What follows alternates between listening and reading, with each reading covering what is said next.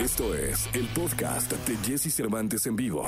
Amigos de XFM, es jueves 15 de abril del año 2021. Me da mucho gusto tener en XFM, en este programa, a, León Larregui. ¿Cómo estás, León? Cuéntanos primero cómo está León Larregui.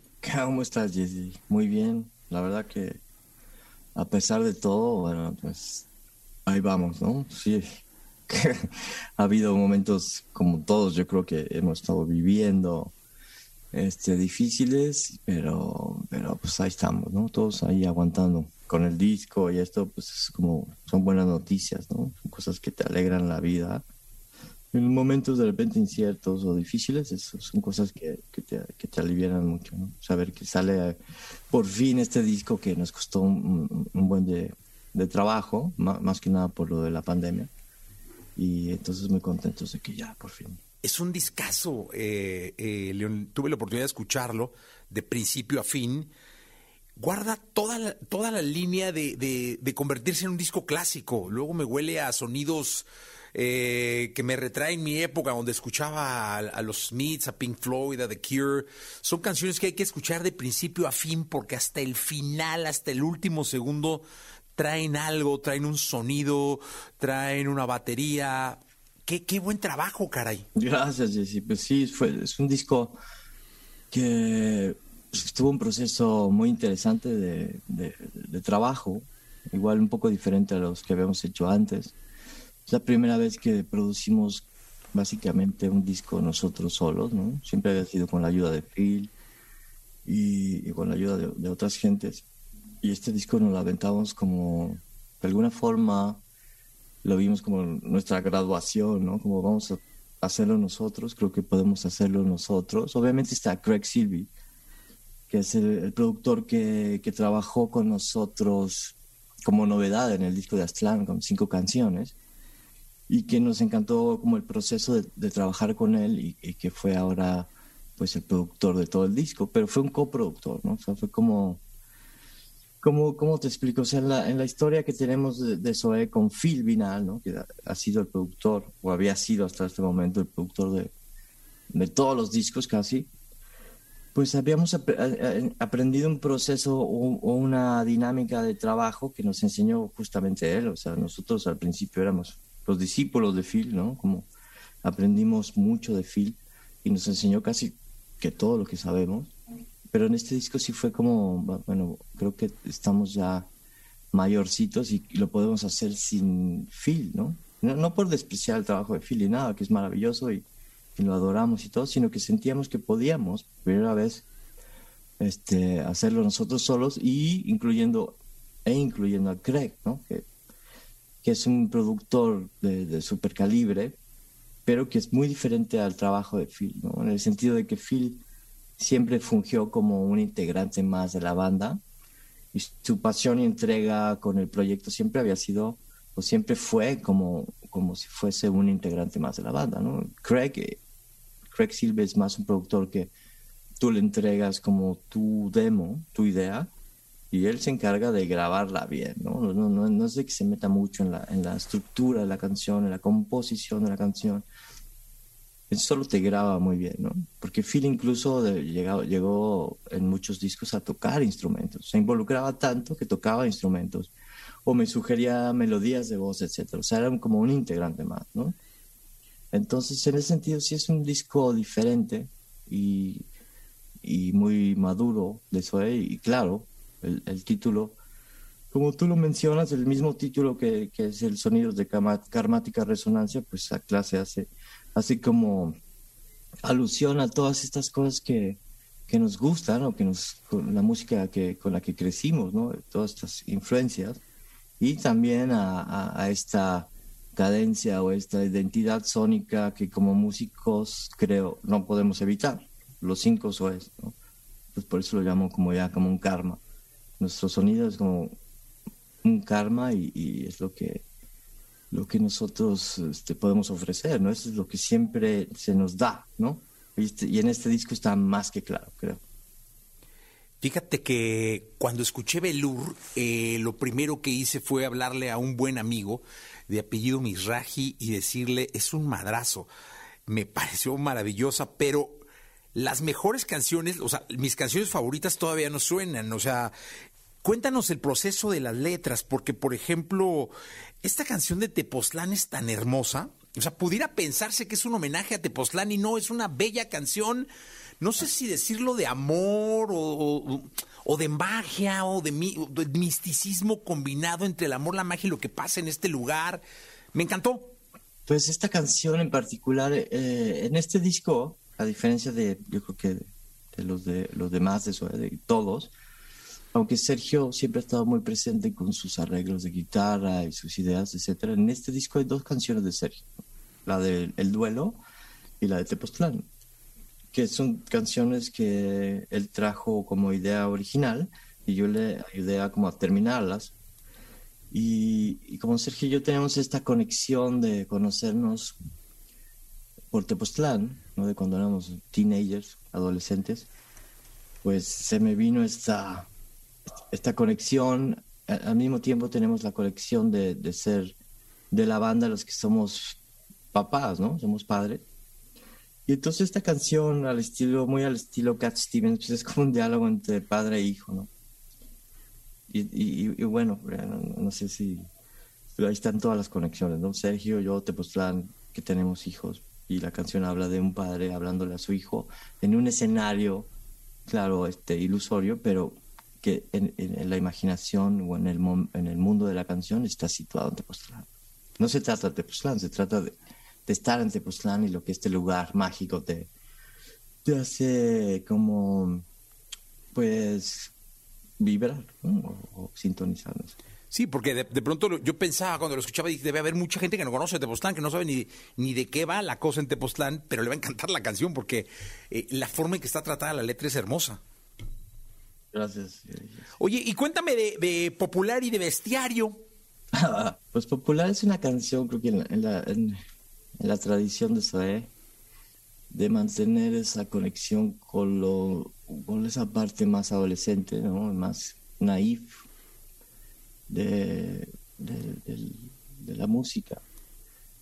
Y, y, y, habla como de esta, de esta situación que, claro, para un adolescente puede llegar a ser súper estresante, ¿no? El estar enamorado de una chica que por cosas muy banales, pues no, no, no, no les da para estar juntos, ¿no? Que ya más maduro lo piensas y es, bueno, en realidad son cosas que, que, que no deberían de, preocupar, pero a un adolescente le preocupa muchísimo, a, a, niveles extremos. Y, y, como a mí me pasó, pues bueno, me parece como siempre una conexión bonita este, hacer este, como menciona esas energías de, de amor, de los primeros amores de, la infancia. Pero es una canción muy naive, de, que habla este, prácticamente, literalmente, de, de, un chico que se enamora de una chica, pero no, puede, no pueden estar juntos porque, claro, él no es el más popular. y Bestiario, ya es una canción mucho más por acá que, que es un poco más crítica, ¿no? Tiene una crítica es una crítica combinada, porque mezcla una crítica a, mi, a mi persona, ¿no? O sea, a mis monstruos, y por el otro lado critica también a, todo este mundo de, las redes sociales y de este nuevo, como New Age, pero que es un New Age, o, este nuevo hippie, hippismo, este, súper falso. Y bueno, viniendo de una generación en la que todavía me tocó un cacho de la, última colita de los hippies, ¿no? Que, vendrían siendo nuestros padres, y que lo viví y que, entendí un poco de esa, de esa, como, como espíritu, de ese espíritu de esa época, eh, lo que está sucediendo ahora con, este, con esta onda medio de, renacimiento New Age me parece como muy, muy falso, ¿sabes? Muy, muy plástico. Entonces, es una combinación de esas dos cosas. Es que es como, es un conflicto interno en realidad, lo que, lo que expresa esa canción. No importa si nunca has escuchado un podcast o si eres un podcaster profesional. Únete a la comunidad Himalaya. Radio en vivo. Radio en vivo. Contenidos originales y experiencias diseñadas solo para ti. Solo para ti. Solo para ti. Himalaya. Descarga gratis la app. Sí, la verdad es muy buena rola, mi León. Y es que es un buen disco porque guarda el espíritu que, que luego hoy creo que ya no se tiene, que es hoy se sacan, sacan, sacan, sacan canciones y luego, ah, chingada, tenemos 10, hagamos un disco y se hace un disco. Y este es un disco que huele a, al álbum, ¿sabes? Al, aquel que tendrías que romper el celofán para sacar el, el, vinil o tenías que romper el celofán para abrir la caja del CD, ah, pero con, con mucha potencia. Sí, es muy extraño eso, porque claro, incluso nosotros, creo que es la primera vez que, sacamos, digo, también es parte por, por toda la cuestión de la pandemia, pero es la primera vez que sacamos un disco tan como este fragmentado en sencillos, ¿no? Por lo general siempre sacábamos una canción y luego otra canción y después el resto del disco. Y ahora sí sacamos que como cuatro o cinco, pero es, porque más que nada porque no había de otra, ¿no? Porque grabamos la primera mitad del disco en, el año pasado y después pudimos terminar el disco hasta finales del año pasado. Entonces, claro, se fragmentó todo. Y, este, y, como tú dices, claro, obviamente nosotros siempre, siendo de la generación de los álbumes, siempre pensamos las obras como, como un grupo de canciones que conforman una obra, ¿no? No como, nunca hemos pensado en, este, esta nueva, en esta modernidad o este nuevo esta nueva modalidad que es más que nada sacar sencillos, sencillos, sencillos hasta que completas 10 canciones, entonces ya le pones un nombre y, tienes un álbum. No, nosotros tenemos siempre, o hemos tenido siempre este, aún esta necesidad de mantener el romanticismo del álbum, ¿no? de la pieza, de la obra, en la que todas las canciones conforman una, un, no un concepto en, sí, ¿no? porque no es un disco conceptual que tiene un título como Ziggy Stardust, ¿no? Lo digo, es un disco que, que se hizo en, en, un determinado tiempo y que, claro, todas las canciones tienen que ver de alguna forma, pero no es una historia. Pero sí, es, sí lo que tú dices es, es algo que, que se ha desvirtuado mucho con la nueva forma de las de, de, vender el producto de la, de la, música, ¿no? De las plataformas digitales, ¿no? Y que es este, una de las cosas que, se, que, que dan nostalgia y que tratamos nosotros de defender, ¿no? El, el, el espíritu del álbum, ¿no? De la obra completa. Que está, digo, está casi que desapareciendo. Sí, totalmente. Oye, León, y ya huele a posibilidad de verlos en concierto, huele a, conciertos, caray. Eh, ahora sí, como parece sin parecer que ya, ya hay una luz en el camino para poder eh, volver a los escenarios. Pues sí, parece que sí. La verdad, yo no sé, pero sí, nuestros, nuestros managers dicen que por ahí, por de agosto de este año, podremos empezar a, a, a turear, ojalá. Bueno, la verdad que no sé, o sea, que ya como que es tan incierto todo que no me emociona, pero tampoco me quiero emocionar de más.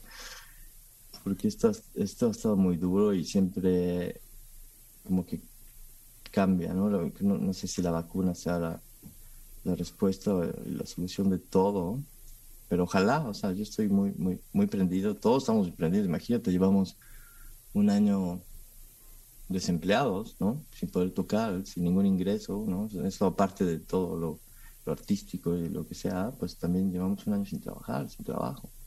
Entonces, nos surge poder empezar a tocar y trabajar y, y, y, hacer lo que hacemos, es, es fuerte lo que nos ha tocado vivir.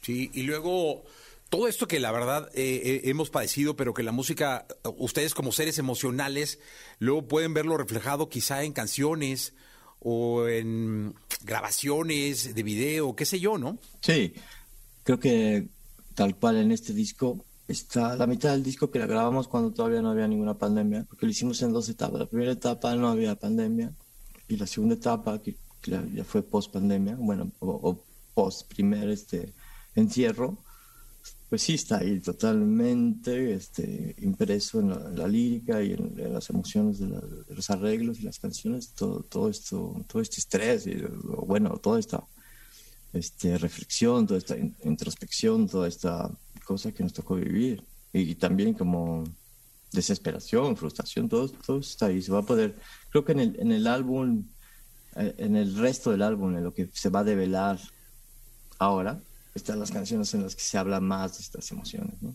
Son las que se hicieron post primer confinamiento. Y espero que la gente, como lo ha recibido siempre, eh, tenga la oportunidad de escuchar. Yo les recomiendo todo el disco. O sea, que sí se pongan, eh, como lo hice yo, tranquilo, silloncito, y hasta para cerrar los ojos y escuchar, porque está, está, está muy bueno. Y es una gran obra, estos sonidos de karmática, resonancia. León Larregui, gracias por estar acá. Gracias a ti, Jesse. Un placer siempre y, y gracias por apoyarnos siempre, incondicionalmente, de verdad. Siempre, León, siempre. Y un abrazo, de verdad, mucha salud. Igual, hermano. Igual, hermano. Gracias. Escucha a Jesse Cervantes de lunes a viernes de 6 a 10 de la mañana por Exa FM.